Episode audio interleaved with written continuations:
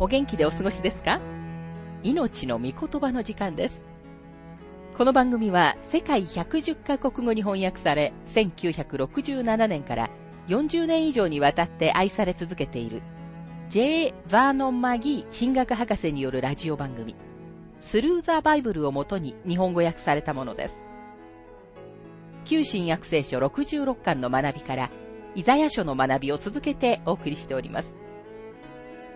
今日の聖書の箇所は、イザヤ書10章、1節から24節です。お話は、ラジオ牧師、福田博之さんです。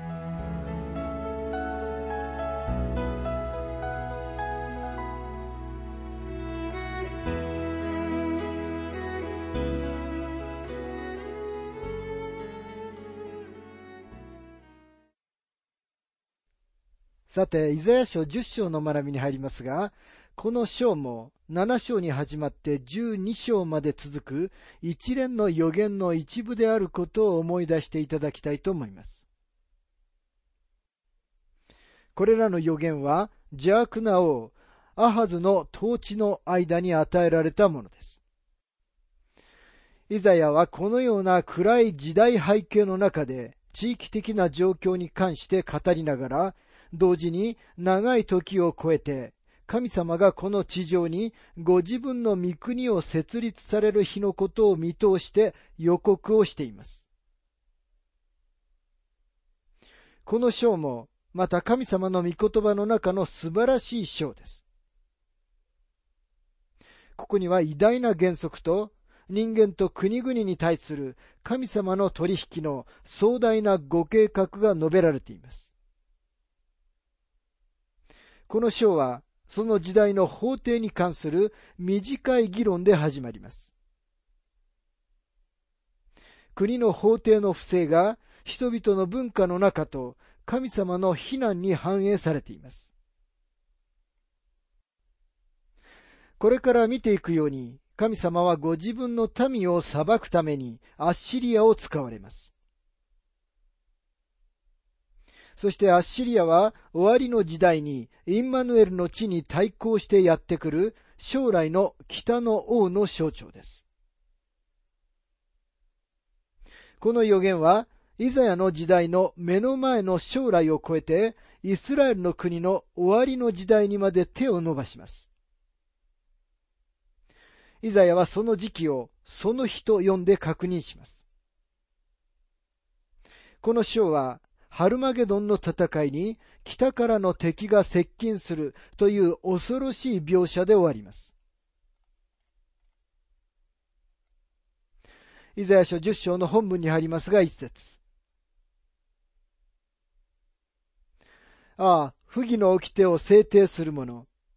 災いを引き起こす判決を書いている者たち。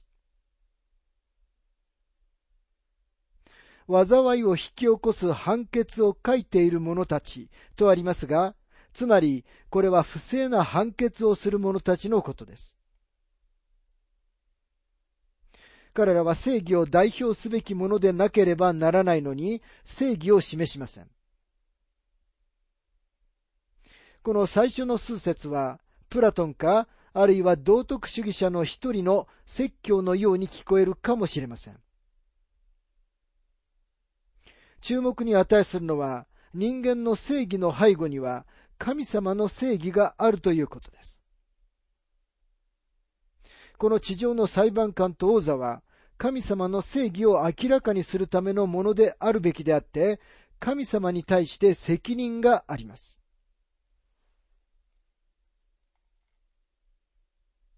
イザヤ書10章の2節彼らは夜べのない者の正しい訴えを退け、私の民のうちの悩む者の権利をかすめ、やもめを自分の虜にし、みなしごたちをかすめ奪っている。この説は、現代の状況にとてもぴったり合っています。現代文化の中にこのような結果が見られるのは、法廷が正義の判決をし、神様の正義を反映すべきであるのに、そうしていないからだと思います。ですから、巷には無法が溢れ、人々は堕落の中に沈んでいます。現代は自由という考えが歪められています。逮捕された一人一人の犯罪者には公正な裁判が与えられるべきですが、あなたの家族が平和に街を歩くことができるように、犯罪者は厳しく罰せられなければなりません。しかし現実は多くの有罪の犯罪者たちが情にもろく、とんまな裁判官たちによって釈放されています。その裁判官はあなたやあなたの家族に対して正義を提供してはいないのです。今日正義について多くのことを耳にしますが、アメリカではもはや女性が夜道を歩くのは安全ではありません。多くの場所では男性でさえも安全ではありません。何が問題なのでしょうか？問題は私たちの法廷にあります。神様はそこを指摘されます。法廷は正義に役立ってはいないのですと、マギー博士は述べています。マギー博士が亡くなってから随分経っていますので、アメリカではさらに危険な状態になっていると思います。さて神様は悩む者、やもめ、みなしごに言及されます。彼らは正義を必要としています。ある政治評論家が最近テレビで貧しい人たちを助けるためにと考案されたプログラムの一つ一つが、かえって貧しい人たちを傷つけていると言っていました。何が間違っているのでしょうか？貧しい人たち、あるいは悩める者たちに正義を与える唯一のお方は神様なのです。裁判官は、この地上で神様の代理者であるはずです。今日多くの不信仰な人々が裁判官になっています。彼らは自分たちが神様の代理をしているのだということを認識するまでは全くもって人を裁く立場にはいないのです。我が国の創立者たちに関する素晴らしいことの一つは、彼らが信じていたその信じ方です。例えばトーマス・ジェファーソンなどは自由思想家でしたが、彼は聖書に対して大きな尊敬を持っていました。彼は私たちがクリスチャンと呼ぶような人物ではありませんでしたが、神様の御言葉を大いに尊重し、聖書の中に書かれていることに尊敬を払っていました。私たちはあまりにも神様と神様の御言葉から離れてしまったので、法廷も政府も神様を認識することさえしません。今日法廷で聖書の上に手を置いて誓いをさせるのは茶番というものです。なぜなら、ほとんどの裁判官は聖書を神様の御言葉だと信じてはいないからです。弁護士も陪審員も、そして誓いをしている人たちも、おそらく聖書が神様の御言葉だと信じてはいないと思います。もし信じていないのなら、いっそのことを大手デパートのカタログに手を置いて誓いをしたらどうでしょうか聖書に対してよりも、そのカタログに対しての方が、もっと尊敬を払っている人たちがいるかもしれません。神様はここで正義の原則を取り扱っておられます。裁判官が神様を代表するまでは、彼は人間を代表することはできませんと、マギー博士は述べています。イザヤ書10章の3節刑罰の日、遠くから嵐が来るときに、あなた方はどうするのか誰に助けを求めて逃げ、どこに自分の栄光を残すのか。神様は裁判官たちに言っておられます。あなた方は私の代理者となるべきなのだ。私があなた方を裁く日が来ようとしているのだ。一人一人の裁判官が自分はいつの日か神様の見舞いに立って自分がこの地上でどのように責任を果たしたかという申し開きをしなければならない日が来るという事実を認識しなければならないと思います。今の時代の裁判官は同情心型であるようです。彼らは気の毒な犯罪者に憐れみを示したいのです。彼らは金持ちにも貧しい者にも両方に正義を行わなければなりません。最後の審判の日、不正な裁判官たちは正しい裁き主の見舞いに立つのです。イザヤ書一章の四節ただ囚われ人の足元に膝をつき、殺された者たちのそばに倒れるだけだ。それでも見怒りは去らず、なおも見ては伸ばされている。あらゆる社会層の中で正義が歪められています。正義の歪曲はすべての人々に影響し、悪化と堕落をもたらします。道徳に関する限り、今日私たちはより低い水準にいるのです。さて、全体の箇所の鍵となるところに来ました。ここは聖書の中でも神様が言っておられる最も不思議なことの一つです。そしてとても多くの人たちにとって、これは手に負えないことです。もしも気に入らないのなら、意義は神様のところに持って行ってください。なぜならこれを言われたのは神様なのですからと、マギー博士は述べています。イザヤ書10章の5節ああ、アッシリア、私の怒りの杖、彼らの手にある私の憤りの無知。この説は、この箇所全体の鍵となる説です。この説が神様の目的全体に光を放ちます。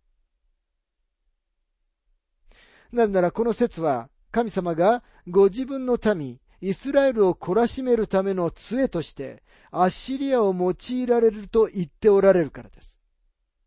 これは驚きです。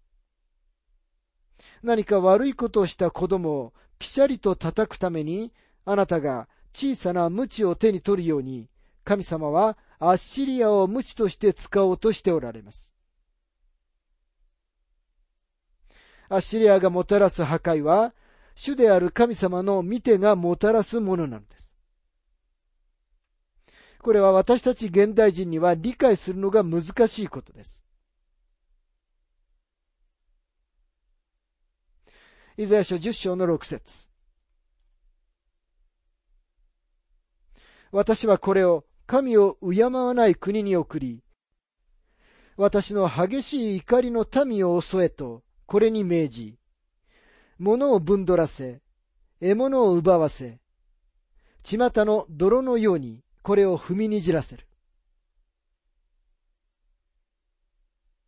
イスラエルに対抗してアッシリア人セナケリブを送られたのも、そして北イスラエル王国を補修に送られたのも、神様が許可されたことです。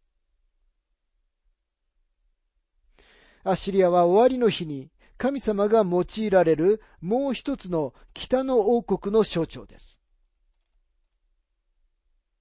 多くの聖書学者たちは、この説が、目次録13章で言及されているローマ帝国の支配者となるべき、海から登ってくる獣のことを指していると信じています。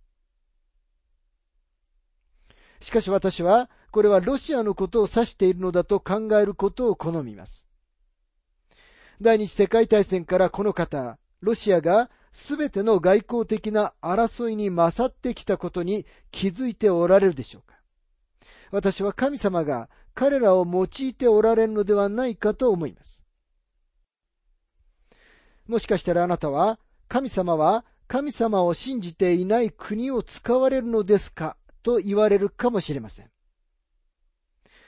神様はかつて確かに不審のアッシリアを使って、イザヤの時代のご自分の民を懲らしめられたのですと、マギー博士は述べています。イザヤ書10章の7節から8節しかし彼自身はそうとは思わず、彼の心もそうは考えない。彼の心にあるのは滅ぼすこと。多くの国々を立ち滅ぼすことだ。なぜなら彼はこう思っている。私の高官たちは皆王ではないか。もしあなたがアッシリア人に、あなた方はイスラエルを懲らしめるための杖として用いられているのですか？と尋ねたとしたら、彼らはあなたを物笑いにしたと思います。もしあなたがどこかの国の独裁者たちに、あなた方は自分たちが主の見ての杖であることを知っていますかと尋ねたら、彼らは、バカな奴めということでしょう。彼らはそのような話はバカバカしいと思うに違いありません。同じようにアッシリア人も自分が神様に促されたという思いは全く持っていなかったし、それを認めようともしなかったはずです。アッシリア人たちはどの方面でも大きな勝利を収めていました。そして彼らの高慢が自分たちの本当の状態を見えなくしていたのです。彼らは自分たちが向かうところどこにおいても勝利を収めていたので、彼らは自分たちの力と最高の権力に甘んじていました。しかし神様は彼らの上から彼らを支配しておられました。イザヤ書10章の12節主はシオンの山、エルサレムでご自分のすべての技を成し遂げられるとき、アッシリアの王の高慢のみ、その誇らしげな高ぶりを罰する。神様がご自分の民を罰するためにアッシリアを使い終わられたら、アッシリア人たちを取り扱い、彼らを裁かれます。歴史がその事実の証人です。神様は確かに彼らを裁かれました。イザヤは神様が地上のすべての国々を支配し、裁かれることを示しています。今神様はとても鋭い質問をされます。イザヤ書10章の15節斧はそれを使って切る人に向かって高ぶることができようかノコギリはそれを引く人に向かっておごることができようかそれは棒がそれを振り上げる人を動かし、杖が木でない人を持ち上げるようなものではないか。林の中に斧が置かれていることを想像してみてください。あなたは林の中を歩いていて、何かが自分を称賛して、僕が切り倒したこの大きな木を見てごらん、と言ってるのを耳にします。あなたは斧のところに歩いていって、斧以外には何もないことに気づきます。そしてあなたは斧に向かって言います。あなたが木を切り倒したというのはどういう意味ですか？斧は答えます。木が倒れているだろう。私がやったのさ。このような会話は全くバカバカしいものです。誰か斧を使う人がいなければ、木は倒すことはできなかったはずです。アッシリアや世界中のその他の国々も全く同じです。神様がある特定の目的のためにその国々を使われるのです。だからこそその国の人々が神様を認めること、その導きを求めて神様を見上げる人々がとても重要なのです。でも残念ながら今日、国は分裂しています。事実私たちが認めているよりももっと細かく分裂しているのです。ある少数派があり、別の少数派があり、そしてその他の少数派がいます。でも本当の少数派は神様です。神様は少数派ですが、マルティン・ルターは神様と共にいる者は多数派であると言いました。もしあなたが神様と共にいるのなら、あなたは多数派なのです。私たちは自分が神様の側にいることを確認する必要があります。なぜなら神様がこの宇宙を動かしておられるからです。ですからアッシリア人たちはただ神様の見てのうちにある道具に過ぎないのです。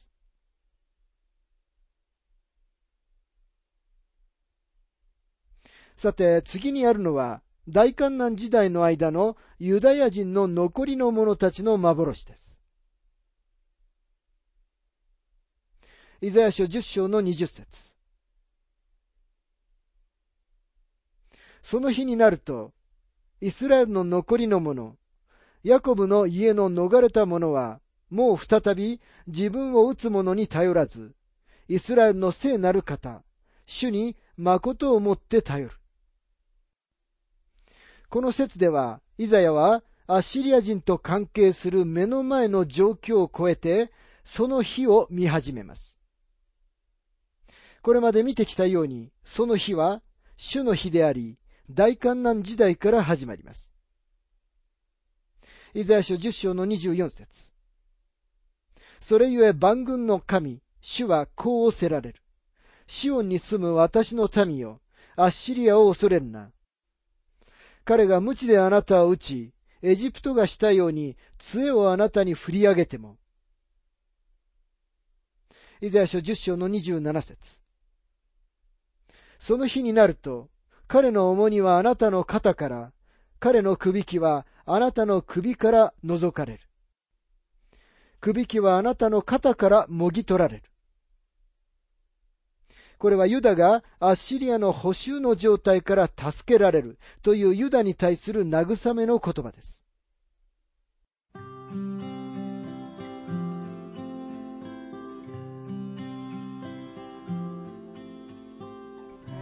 命の御言葉お楽しみいただけましたでしょうか？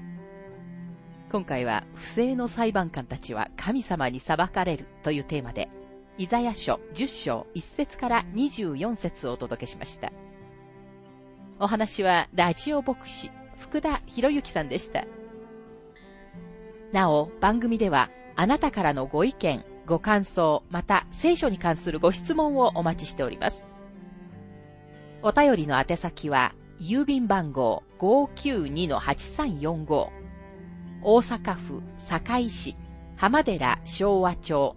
4-462浜寺聖書協会命の御言葉の係メールアドレスは全部小文字で ttb.hbc.gmail.com です。どうぞお気軽にお便りをお寄せください。それでは次回までごきげんよう。